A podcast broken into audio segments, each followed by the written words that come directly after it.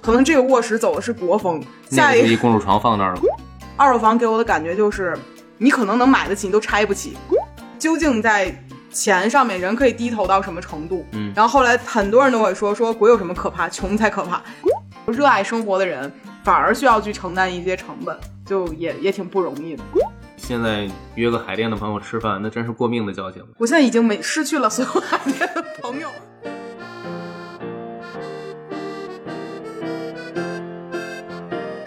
Hello，欢迎来到百分之十 Radio，我是胡心树。我是帕洛马尔。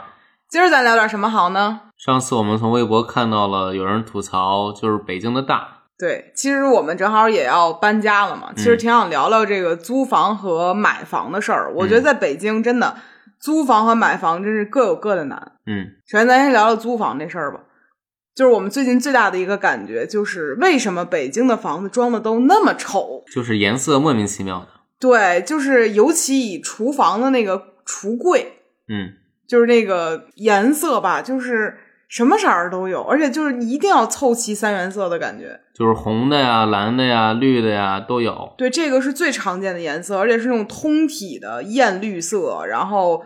那种水红色和那种说不上是什么的蓝那种蓝，是。还有就是那种衣柜，也是那种各种颜色都有，而且它上面还会有那种花儿，对，就是那那种感觉是什么水仙、百合、就是荷花，啊，对对对对对，嗯就是那种一定要把这个氛围搞得说不上来，怎么有一点国风，但是又不怎么对路子那种。是，还有那洗手池，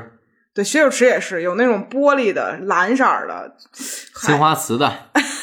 还有人喜欢就是那种马桶和这洗手盆儿弄一套的，嗯，就感觉在那上面拉屎就有点亵渎了什么东西那种感觉。是，所以其实我会觉得在北京租房真的也说不上这个房东是就是在装修的时候怎么想的，嗯，是这种颜色会比较便宜吗？也不便宜吧，白的也是也是一样钱吧，我觉得不会更贵吧，我也不知道，就是我我现在会有一种误区，我感觉就是只要是彩色的贵的，可能售价十块钱，然后白色一百，就是对比上啊，嗯，才会去选择这个，因为我觉得实在是有一点点让人难以接受。可能都是大张伟老师装的吧，不是大张伟老师装的，可能会给壁纸贴上豹纹的是另外一种风格。嗯，而且我本来是觉得，比如说整租的话，可能三千块钱就算很，就是在北京算很便宜的房子，嗯可能是装修这种风格的。那可能到了比如一万块钱，或者说再贵一点，可能风格就不是这样了。但是， 我们那天找乐子就看什么月租十万、几十万那种房子，对对对对对，还是这样，就是你很难想，比如说一个房子两百平的时候，整租下来之后，你会发现它每一个卧室里面的风格，就卧室、卫生间风格都不一样。嗯，可能这个卧室走的是国风，那下个一就个一公主床放那儿了，对对，就是公主床，然后然后这个客厅的时候就是那种特别复古的欧式的那种大躺椅，嗯，然后可能还再整一个那种就是有什么仙鹤的那种屏风。然后冰箱可能，哎呀，反正就是哪儿跟哪儿都不是特别挨着，但是在这个里空间里就觉得好像花了一些心思，但都没用在该用的地儿上。是，对，所以我是觉得在北京租房真的是挺不容易嗯的。相反，可能看起来最舒适的反而是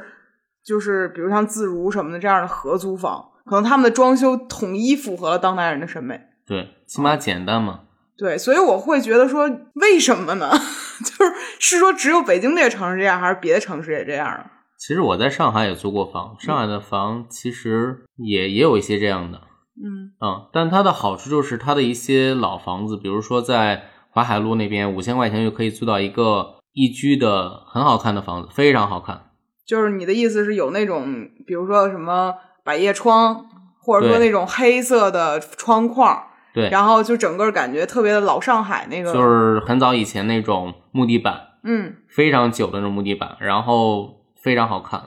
嗯，嗯，所以我是觉得有没有一种可能是说，就北京可能我们从低端、中端、高端，它的各方面都可能是换汤不换药的，嗯但可能比如说在其他城市，它可能在不同档次上还有一些区别。是，嗯或者和位置有关系。就是我觉得就是在上海的一些，比如徐汇区啊、黄浦区啊这些地方，还都挺好看的。我在北京看过，我觉得非常好看，还符合北京本身基调的房子，嗯是在就是像北新桥啊、东四那边儿，有人会租下一个院子，嗯然后给那个院子重装，比如说就变成了这边是厨房，那边是卧室。嗯就比如下雨的话，你还得出去一趟才能到另外一个地方。它嗯这就是一个小小的、小小四合院那种感觉，嗯自己跟自己合的那种。然后它那里面，比如说会在种在那个就是边儿上，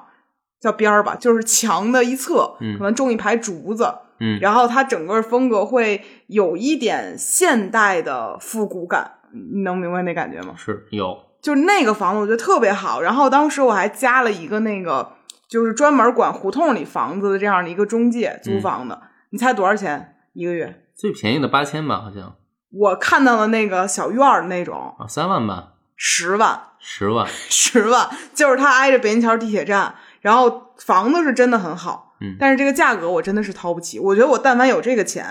我就不如买套房了，所以真的是很贵嗯。但是它那个就很好看，所以我一度会有种错觉，就可能你在北京也想租到一个心里特别满意的房子，嗯你就得把这个家底儿掏出来，能够比如说你一个月的收入是三十万，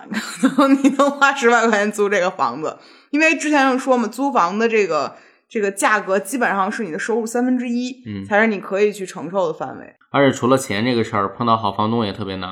我记得我曾经就是租就是大望路那边房子的时候，嗯，我遇到那个房东，他其实是投资，就是一个公司是吗？不知道他是以个人还是以公司，但他属于那种二房东，嗯就类似于那样的一个角色，可能会收一批房，然后可能他交一个租金，然后再交一个租金这样的。就是一个相对贵一些的自如那种。啊，对，就是像公寓型的那种。嗯然后他们就本质上人家就是为了就赚钱嘛，对所以他可能在各方各面呢都会更苛刻一些。嗯，就比如说有的，比如墙面可能有点剐蹭之类的，就有嗯一些房东可能就会觉得这个事儿啊没事儿，就补一下再租给下一家就行了。嗯那可能对他们来讲这是一个盈利项目，嗯他们就会计算特别清楚。所以就是在跟这种房东签合同的时候，好的地方呢，就是肯定呃大家都是明码标价的去合作，嗯然后不好的地方呢，就是他们其实不太会在意你是不是有生活上面的一些磕碰，因为嗯难免的嘛，住一个房子。是但是我也遇到了咱们现在这个房东，天使天使般房东 天使房东，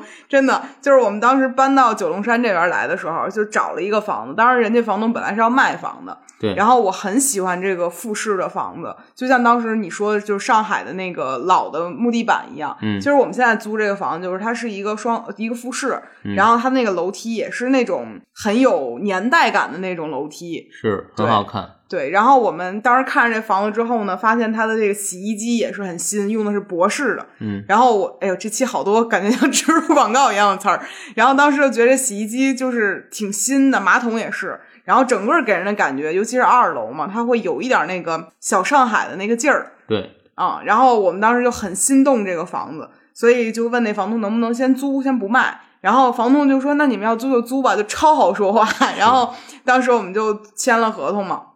然后最近房东不是要卖房嘛，嗯然后他就跟我们说说，比如你要是想提前走，因为他也一直叫人来看房嘛，嗯说要提前走的话，我们到时候租金一分不少退你，住哪天退哪天，然后押押金金也也退 然后当时我们就还说跟朋友说呢，说有没有可能我们先找着房走，然后房东退我们押金啊？我们身边朋友都说不可能，世界上不存在这样的人。是，然后没有想到，就是我们这些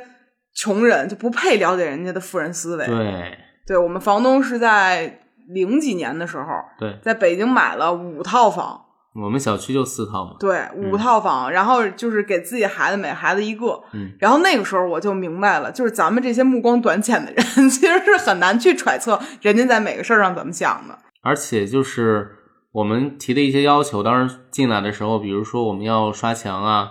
我们有一些家具要移走啊，还有就是我们的厨房，对，就厨房台面儿这个事儿，对，对，当时厨房台面儿是那种是，板材的，对对对，然后它有裂口，嗯而且感觉也上一家租户也用过了，嗯所以就会有一些腐蚀的地方。嗯然后当时阿姨巨痛快，就给我们换了个不锈钢的。然后那个时候我就觉得说啊，原来可以商量的，因为我嗯之前租房的那个、就是找那个地方的房东啊，感觉好像什么事儿都是不能商量的。嗯对，然后我后来发现哦，这事儿感觉能 商量，就突然间让我觉得可能对于。不同类型的房东，这事儿还挺有区别的。就包括我们发现，好多朋友他们租的也是像阿姨这样的房子，就可嗯能他们都是家里有几套那种。就往往越是有钱人当房东，他们越好说话。嗯就这个是让我觉得哦，原来人家不把这当生意，就纯粹是一个废物利用的时候，这个事儿就变得简单很多了。就是一个简单的投资嘛。你说对少赚点儿就少赚点儿那感觉，对，而且我感觉人家也没有说多计较到什么程度。嗯所以后来我就感觉在租房这个事儿上，在北京很多时候碰运气，嗯，就看你能不能遇上一个呃有钱又心善的人。 其实挺难碰的。是，嗯，我觉我得们上哪儿再找个天使去？挺难的， 挺难的。所以我会觉得说，在北京租房这事儿啊，大家就是撞大运吧，也不要每次都抱着巨大的期望。然后我是觉得能好好沟通的房东已经都挺不容易的了。是，啊，就虽然说租房这个事儿听起来好像我们还是在借用别人房子住，但嗯我后来发现买房这事儿在北京同样特别的难。就是二手房，首先你有些房子真的改造的成本太大了。这个事儿我就能跟你 说到说到了，嗯因为其实我去年也买房了嘛，嗯哦但是我的房子还没有建成，所以呢，我现在每一天都在这个很焦虑的等待着信息，因为我们上次去看这房子刚出地面，嗯，据我看，它这个儿还没我我家狗长得快呢，我就感觉就很难。然后我就会觉得有非常多的业主在群里面也会去提到说，比如说房子建什么样啦，什么什么情况，他们也会很计较很多东西。嗯，然后我之前以为买房这个事儿呢，就挺简单的，这是一个有钱人的投资方式。后来我发现，你把自己所有老本儿放进去之后，仍然是一个更加焦虑的状态。是，就比如当时二手房，我也看了几个二手房，给我的感觉就是你可能能买得起，你都拆不起。你知道北京拉一车垃，就是建筑建材垃圾拉到五环外去去处理垃圾的这个过程，这一车要收你一千三百块钱，是我记得我在一九年问的价格，嗯一千三百块钱，还是就是一个大概小货车那样的一个状态。嗯如果你把这屋子里面东西都拆完拉走，你算这得多少钱？你光拆就得拆几几万万了块吧钱，嗯对。然后你还没有算，比如二手房有一些就是税，对这些钱，然后看有没有满五年，然嗯还有后贷款那个额度的问题，就反正就挺多问题的。是，而且其实你去算那个就是公积金贷款和这个商业贷款也没有差巨多，所以这些东西还是需要你自己去去算这笔钱。嗯然后关键就是二手房的时候，有的时候你的问题其实你也不一定知道。就比如你楼上楼下的邻居、小区的环境，包括咱小区，咱刚搬进来的时候根本不知道地上一楼有那么大个儿的蟑螂。朋友们，真的很少见啊，在北京有那种蟑螂，基本上顶我半个手指头那么大，就是广州进口过来的吧，感觉是，就感觉 感觉这些这些蟑螂是坐飞机过来的。嗯，所以我会发现说，这怎么怎么买个房就那么多的坑。是，而且就是之前我小的时候啊，完全没有这个意识，我就觉得谁家那个窗户大，谁谁房子就了不起。然后再后来之后，就觉得在北京这事儿困难极了，就除了窗户大以外，可能有的地方，比如物业怎么怎么样，嗯他收的钱值不值当的，然后比如说那个门口保安的态度好不好，还有停车位这种事儿，啊，停车位这事儿也很闹心。就之前可能觉得，哎，地上停车位也还行吧，撑死就晒点儿。是后来发现这地上停车位就十个人抢一个，我觉太得难抢了。我觉得比三里屯那厕所都 难找坑位，你知道吗？我觉得我们刚搬进来的时候，晚上八点回来，一般还有车位。对然后随着这两年吧，可能大家买车买的越来越多，然后而且有些比如电动车更容易买了。我觉得有可能吧，因为咱小区这车位说的真的是非常便宜，一百五十块钱一个月，对这在全北京找已经很少见了。嗯，所以就是当这个价格摆在这儿的时候，我都怀疑是不是其他小区的人也来这儿停。就是原来八点就有车位，现在可能四五点回来都费劲费点劲了。是挺费劲的。嗯就是下午你得赶得巧，恰好有车出去，你开进来行了。嗯，而且那车位已经停的，我觉得有点过分了。就是每当看见 smart 在一树坑里就能躺停进去的时候，就觉得咱那车是不是有点忒大了？是，所以就就感觉，你看这租房买房这坑都老多了。而且位置上还有问题呢，什么问题？你远啊，有些时候上班远之类的。但是就咱不存在这个问题啊。是就是北京这个大，我是觉得有时候都大到离谱。嗯就比如说昨天我们去去了那个五棵松，嗯去看了李尚安的演出，就我们朋友的演出。嗯，我们从我们住的这块儿九龙山坐地铁到五棵松，坐了得有一个多小时吧，没一个多小时，一个小时差不多快一个小时。就加上咱走走到地铁站，然后嗯下去什么这一趟，然后咱打车回来，晚上的时候都夜里两点了。是打一车点儿都不堵车，还开了得有四十多分钟，四十五分钟吧得，得。嗯然后我觉得北京太大了吧，就是而且今天有一个朋友来我们这边找我们，就以前也住这小区，嗯然后是一块儿遛狗的朋友，嗯他们家恰好就住五棵松那边儿，相当于他把我们昨天走过的路，今儿又反方向走了一会还儿，是高峰走的，我都不知道现在他们到没到家，就是感觉太远了。就虽然说北京好像听起来就城八区外加一些周边嘛，嗯但是远的都真的就是让人觉得那么费劲。就最近看微博上好多人就说说之前好多人在上海的时候觉得十几公里是一个挺远的距离，挺远的距离。跨三个区了，结哎，果你就当时在上海也这样觉得吗？差不多吧，我觉得十公里真的得跨三个区了，就挺远的。对，但是在北京十公里，我觉得是一个很多人日常通勤的距离都不止十公里。嗯嗯，然后在北京对我们来讲，三公里之内走着去问题不大。就我觉得从咱们家到通惠河大概就是两公里左右吧，嗯、对，两公里左右。我觉得这就是我们的遛弯儿的距离，就没有觉得说这地儿啊可远了。但是好像在其他城市，你觉得两公里那得打车吧，就有这种感觉，觉得好像跨区了。嗯但我觉得在北京，尤其是朝阳，我觉得我且走，我走脱水了，我都不一定能到。而且在北京，你真的这个距离你，你开车去的话，还不如走着快呢。确实，你停车得绕好一圈儿。就是如果你沿着三环走，我觉得人大概率是比车快的。嗯，而且我们愈发的震惊，就是到下午三点钟的时候就已经开始堵车了。是，而那天我们去了一趟望京，我这个地方真的是神一样的地方，人嗯生过不去两个坎儿，一个是九龙，一个是大望路，一个是大山那子。个大山子，然后我们那天到大山子的时候，真的是觉得这地儿怎么能开出去呢？就只能是排排排排排嗯，排到，就是得排了，在一个路口排了得有二十分钟对，才能行。差不多吧。嗯，还记得咱去密云看房那事儿吗，哦，我记得就是 那那个事儿是我们有一个周末闲来无事，然后在一个租房 APP 上，哎，不是买房 APP 上看见那么一个我完美的房子，对 我心中的完美的房子是一个复式，然后呢，还是一个就装修的很很带劲的那么一个房就子，是一个叠拼的别墅，然后其实价格真的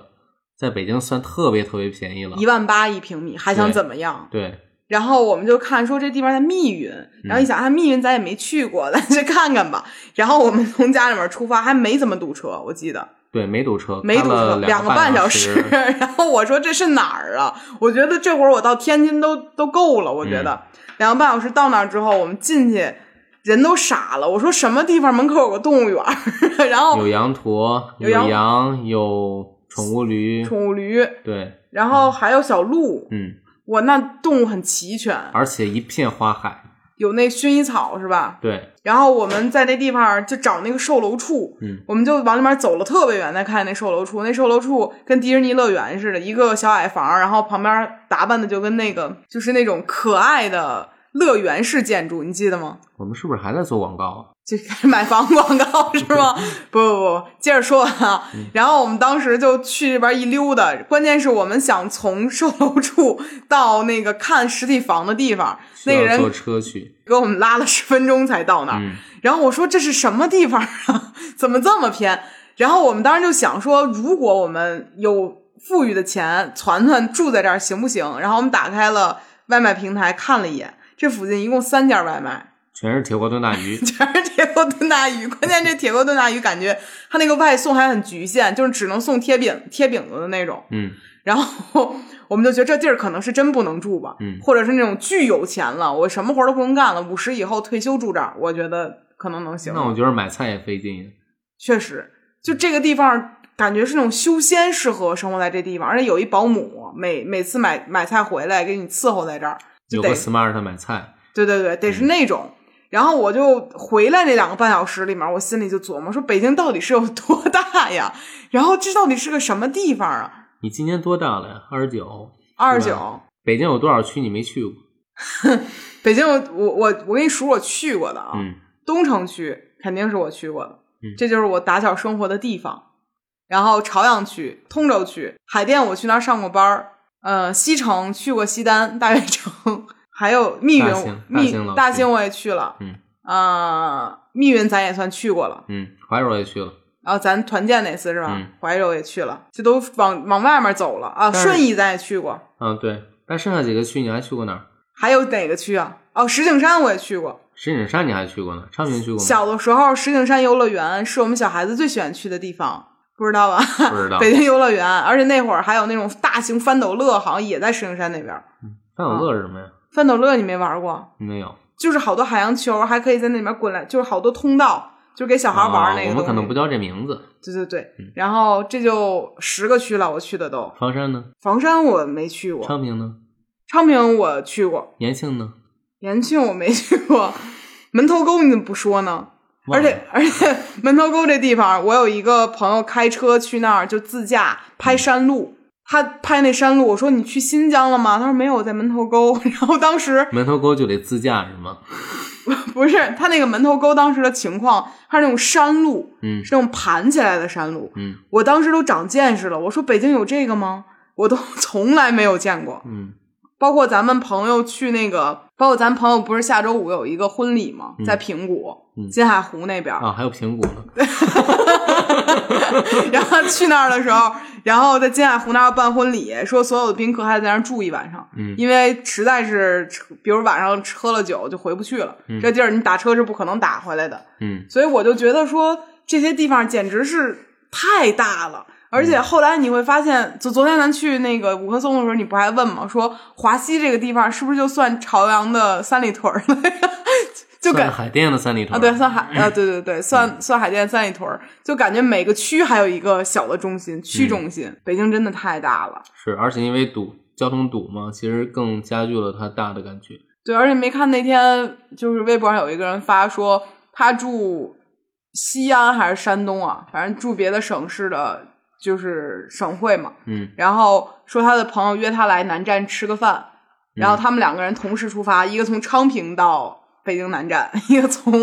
从他的那个老老家来北京南站。结果从外地来的那位朋友先到了， 那肯定先到了。 然后当时我就觉得说太难了吧也。嗯呃，之前还有朋友在天津生活，然后来北京上班，我发现可能会比一些 北京本地人来都方便，真的是觉得痛苦很大。我现在坐高铁回去济南的话，一个半小时到了。你算算，从昌平到济南、嗯北京南站需要多久？你要是开车的话，那可能就是一个天亮到天黑的过程，嗯就很难说。我之前上班的时候不是在海淀那边吗？嗯然后我坐地铁的时候，那会儿北京地铁线路还少，嗯所以你会觉得可能从这儿到那儿也没那么费劲。但是我也没敢打车回来过，我不敢想那是多少钱，而且感觉那会儿打车还便宜。现在随随便便走个路，我觉得在北京打个五六十就已经太算轻松了。很很正常的一个事儿。是然后比如你从这儿打到大兴机场去，我觉得两三百块钱了都。是，从咱这儿打到三里屯儿都四五十了。对呀、而且我从来都没想象过，我今天之前大兴不应该是廊坊那个区域的吗？它怎么变成大兴机场变成大兴的了呢？有感觉北京还在不断的变大，嗯就给给我的一种感觉就是，我可能未来生活在北京要找一个朋友是挺困难的一个事儿。而且你比如你现在约个海淀的朋友吃饭，那真是过命的交情。我现在已经没失去了所有海淀的朋友，我觉得我只有朝阳区的朋友，嗯而且还是那种十公里以内的，嗯，听起来也挺远的，其实而且我们现在都喜欢在小区里找朋友。离着近吧，方便一些。比如玩剧本杀，能临时拽出来。是，咱说回租房这个事儿啊，嗯就是我最近有一个小小的感触，就是我觉得在租房的过程中，人为了让生活变美好，付出的成本是一个非常微妙的事儿。嗯，就比如咱之前住到这个房子里面，其实咱花了挺多钱来布置的，对，比如买了沙发呀，还刷了墙啊，嗯反正做了挺多努力的。嗯但是我们发现住了一年多之后呢，一方面可能你对于这个环境有了一些厌倦，因为你也发现它不是你的房子，而且房东还有一些东西没挪走；嗯，另外一方面又觉得房东要卖房，你做的很多努力都会突然间消失。 而且我们哪怕刷了墙，它可能之后还会变成其他颜色的。 对，然后我看很多人会在就是各个平台分享类似于是租房软装的一些东西，嗯然后我会觉得可能很多大家大家努力的东西到最后你也带不走，其实这个是一个挺挺大的一个消耗。对，然后，但是你又不能说我进一房子里，我一点儿都不用心吧？毕竟是你要住的地方。而且其实真没法住。比如这房子，我们刚进来的时候灯都不怎么亮吧，嗯，是， 是吧？我记得卧室特别昏暗，就是真的，一进去我就想睡觉。确实是卧室了，听起来嗯，客厅也很暗啊，是，咱们其实花了挺多心血的，结果这些东西都没办法挪走。嗯其实你也能挪，但是挪你还得给人配一个。我记得当时我们一进来，那个吊灯就是一个水晶吊灯，然后能垂到我头上那种。其实如果房子挑高有四米的话， 挺好看的，是是那种。嗯，对，而且咱来的这不还买买电视什么的，嗯就这些东西，其实到时候电视倒是能挪走了啊。嗯但是其实有一些柜子什么的，比如你新租的房子，它不是很匹配这个的，你也就搬不走了。是，所以我会觉得大家租房的时候这事儿也挺辛苦的，嗯然后也会浪费挺多的。就热爱生活的人反而需要去承担一些成本，就也也挺不容易的。 而且我们新搬的这个房子，我们一开始还担心，就是房东跟我们说过，就是我们的狗有没有礼貌。当时我还给中介发了我们家小动物的照片，说你看它们长得都很有礼貌。对，房东会担心我们把他的柜子呀、门啊弄坏之类的。对，其实我那天发了微博也说了这个事儿，嗯我会发现很多养宠的人租房的时候都有这个问题，就可能不养动物的人会觉得，比如宠物会乱尿啊，嗯，然后会比有如味道啊。对，然后包括猫可能会抓就是柜子呀什么的，他们会有一些这样的判断。嗯但其实呃，我们自己养猫来讲啊，猫其实对柜子一点伤害都没有。对嗯它会伤害的是沙发，所以我们其实一般租房都会自备沙发，就避免就是可能会挠坏房东的东西。嗯然后狗这个东西呢，其实就是过了幼犬时期之后，它的拆家往往都是在你长期不回家之后，它会有的一些行为。所以其实房东其实他们保护自己的房子是很正常的一个行为对，但是其实很多养宠的人去辩解这个事儿的时候也挺挺难的。对，但是你又没有办法说我跟房东骗他，说我没有。那这个万一出了什么问题，其实也挺挺难的。嗯，嗯，所以很多时候就是大家开诚布公的聊这个事儿，如果说对方真的不能接受，其实也也没办法了。嗯，嗯，而且当时很好笑的就是。他们会说，那如果养一只小动物，我们觉得还可以； 养养两三只，我们觉得就有点多了。其实这个数量并不能改变什么，对，它可能，比如你到很多只的时候，可能才会有这样的一个效果。也不是了，我觉着就是有时候一只就能做到很多只的效果。对，其实还是分动物了。对，然后那天我还在就是微博上和那个极客上都问了大家一个问题，说大家有没有因为呃房租的问题而租过凶宅？对，你还记得我问这个问题吧？对，其实可能大家听。呃，怎么说着说又清凉一刻的时刻到了 呢？其实给大家普及一下啊，这个凶宅的概念不是指就是闹鬼啊或者什么这东西叫凶宅，那个是电视剧里的凶宅。嗯现实生活中的凶宅的意思呢，就指的是呃，比如说这个里面非自然情况死过人，嗯，比如可能是跳楼，或者说就是自杀，算是一种。入还有室谋杀。对对对，等嗯等，这种其实它是属于意外死亡的，都算是凶宅。嗯啊，比如自然的老就是生老病死这种，其实不算。嗯嗯，然后凶宅这个东西呢，其实，在所有的中介去带你去看这个房子的时候，是应该明确说明的。对就说这地方曾经发生过什么什么事儿，如果您介意的话，那可能就就不行；如果不介意的话，怎么怎么样。然后我曾经以为凶宅这个东西在比如租售交易的时候会便宜非常多，我以为啊，好像卖的话确实会便宜很多。也没你看是时间吧，一个是看时间，二是我觉得看有多凶吧。对，也 也也有可能吧。反正就是我发现，比如咱们小区的这个凶宅，就是它十多年前发生过入室抢劫杀人的事情。嗯，这个凶宅它租出去，只比周边的房子便宜了五百块钱。五。百块钱。对，然后我就会觉得这个事儿这么不值一提吗？而且它本来房租就很贵嘛，就一万多减五百，也没没减多少钱。对，现在嗯就是不到一万而已，所以这个价格也没有很诱人，对嗯所以这房子挂了三个月也没有出去，因为他必须尽到自己的责任，是告诉别人是凶宅这个事儿，嗯啊，而且这种房子对于中介而言也很难处理，他们很想赚这份钱，但是也没有那么好住。然后我那天就是在微博上和极客上问了之后，就有朋友回答说他在那个日本。租过一个，就是不能叫凶宅，但是是一个挺奇怪的房子，就是屋里面放着一个棺材，这个棺材是个喜棺，就这家的老人即将要去世，就比如说可能九十多岁了，然后他们买了一个喜棺放在屋子里面，而且不能挪走，这好可怕，你觉得很可怕吗？我觉得挺可怕的。为啥？就是我觉得它比我认为的凶宅还要吓人。就是我觉得这种房子我是不敢住的。你不敢。我不敢。但是我给我回复那个人就住下去了，而且很多人会认为就是喜官这个东西，嗯它是一个升官发财，就官财官财升官发财的意向，他是觉得是个好的意向，所以很多人是能接受的。但是你半夜起床上个厕所还是挺瘆得慌的，那要是万一早上起来发现那棺材盖儿动了动了，就就是偏了个人家方是向，开着盖儿的，里面没人，就是 还是不行是吧？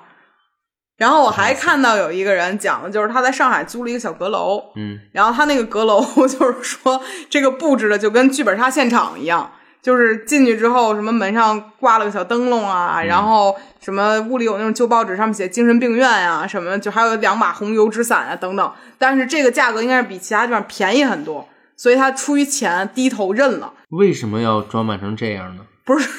我不知道啊。然后这个人说他还是出于这个认了，他朋友都笑他说说以后玩剧本杀这东西就不用布置了，都已经。嗯就我是觉得，其实我本来想看看，就究竟在钱上面人可以低头到什么程度。嗯然后后来很多人都会说，说鬼有什么可怕，穷才可怕。所以有一些人评论说他们自己住的什么房子之类的啊，就是会提到。还有一个房子，我觉得他他跟我说他并不是一个凶宅，嗯看了眼照片，我觉得它确实不是一个凶宅，它但它充满着具有凶宅可能性的想象。它就是那种就是破房子，然后它的门和窗户都是拿那个你见过过去那种那种麻袋包，啊，就那种就是好多个条纹儿的那个粘粘上的，粘，上的，然后那个床也是个硬板床，就是铁丝儿的那不铁丝儿过过分了，那种铁管儿的床，嗯然后整个屋子里面就巨暗。他是当时去别地儿出差租的这样一个房子，就工地附近嘛，应该是那种。他说这是他这辈子住过比凶宅还要恐怖的房子。嗯然后我当时就觉得，看到很多人在租房这个事儿上做出的让步和牺牲，我还是觉得有钱真好啊，就可以去做很多选择。嗯就虽然我身边也有朋友，就是想秉着试一试的态度来租一下凶宅，但最后由于各种原因，他们还是放弃了。嗯然后那评论里还有人说他本来想买一个凶宅，后来发现那个屋子呢，就是有一个方向朝向它不好，那块儿没有窗户，他放弃了。当然，我觉得这句话听着像一个借口，就对，所以我觉得就当代年轻人真的是挺不容易 的，挺难的，而且你能租到的房子、买到的房子，多多少少每一个小区里都会有一点儿这个事情。嗯啊，然后你去呃，就如果你真的碰到一个很不负责任的中介啊，没有告诉你这个事儿，其实你事后是可以就是起诉他的，这个事情是违反交易的，但是我觉得在一些小的房产中介里面起诉也挺难的，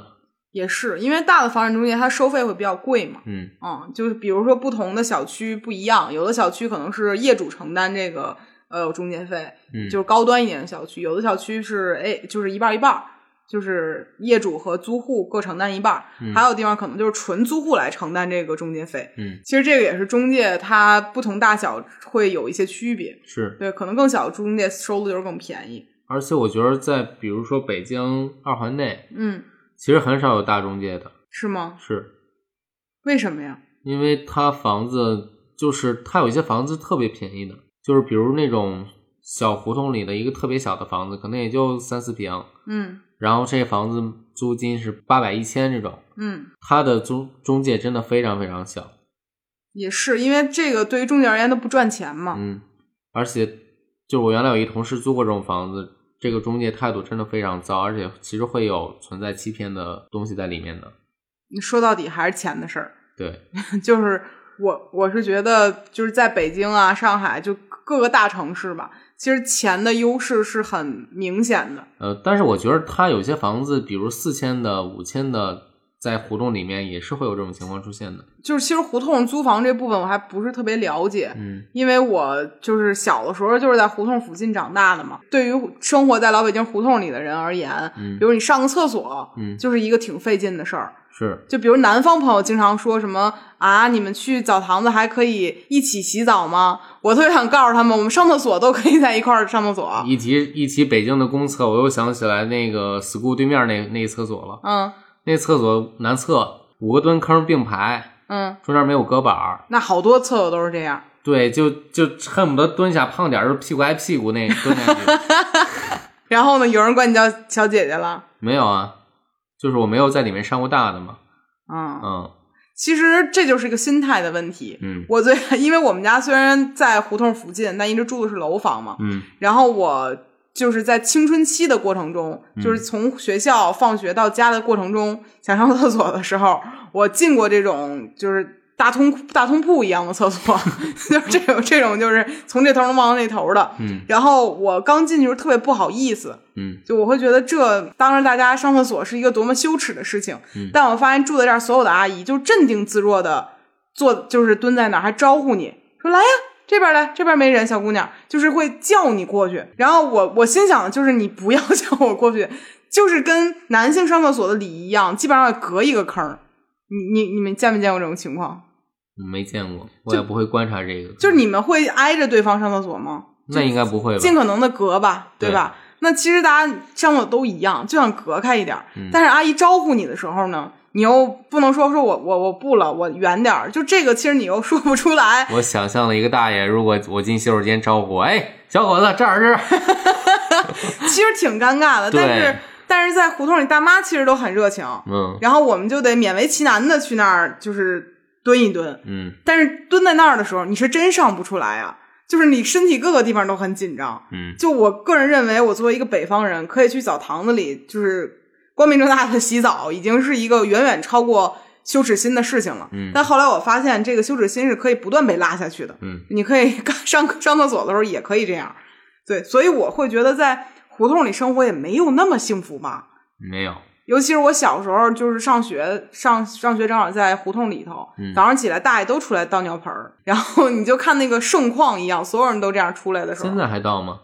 现在就是胡同里的公厕已经多了一些了，啊我们小的时候更少。我记着我原来在上海的时候，经过赵州路那边，早上的时候还是有有人来倒，对，而且离着远呀、嗯比如你家里有老人，你半夜让人出来，从家里出来去旁边公厕上个厕所，这事儿其实挺难的。小孩儿也而且是嗯挺，黑的，对呀、小孩儿也是，所以都是得准备个尿盆儿。嗯所以在胡同里生活有有点困难，而且很容易扰民。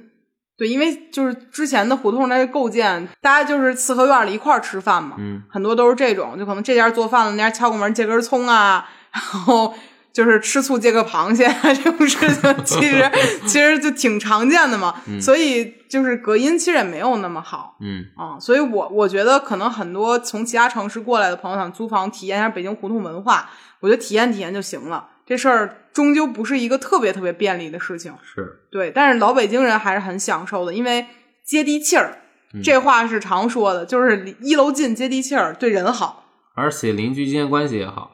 确实是。要么关系特好，要么关系特别糟，其实我觉得特别糟的，很多都是在影视剧里面，嗯，生活中特别糟的，一般就搬走了，总现有在好搬吗？就总有一方可能能搬走，就早些年，嗯，，对，就是能能一直这么些年到现在的，一般关系都还行。嗯而且我看之前比较惨的一些，就比如说是北京的土著们，嗯就比如你之前也说过你的房东，嗯，就可能是北京很多本地人，他可能会到一家儿三代，都挤在一个特别小的房子里，对，嗯，然后可能会把其他房子出，比如出租，出租一间出来，比如说临街的一间就嗯租出来做商铺，嗯，然后这个商铺的钱几乎就是他们一个月的收入。对，所以其实北京本地的底层也也是过得没有那么如意的，嗯嗯，所以胡同文化呢，怎么说呢？就是我我小的时候，大概高中的时候，我们觉得我们没有特别有钱的人是住在二环里的，当然不不全是啊，也有住四合院的。我指的是说，就是我们这种普通人家会觉得说，可能住在二环里都是没什么有钱的，有钱人都住在北四环。就是鸟巢那边儿，嗯因为零八年的时候，亚运村那边刚兴起的时候，是那会儿最有钱那一波人住的。嗯然后再往后推几年呢，觉得大望路这边人住的就是有钱的人嗯啊、然后现在其实我已经分不清哪儿算是有钱人了，是东东富西贵，是这样说嗯啊、就之前我可能会觉得，比如说像石景山啊那边可能会相对比较远一些，然后后来我发现我实在是有点就是见识短浅了，因为我搜了一下房价，人那边也是十好几万一平的房子，嗯，对，只不过我们是生活在北京的东边儿，就觉得 好像这边儿更便利一些。就真的是北京大到让我觉得它每一个地方都充满着价值， 只是我们自己没有去挖掘它。嗯啊，或者你太久没去过那边儿，也也以十几年的眼光去猜测那边什么情况？我这去一趟，我感觉挺费劲的吧？是，我觉得挺费劲的。我可能觉得我就是坐高铁去趟山东都不一定有我去趟石景山费劲。嗯，本期我们就主要抱怨了一下，是吗？无论是租房还是北京的大，呃，一部分吧，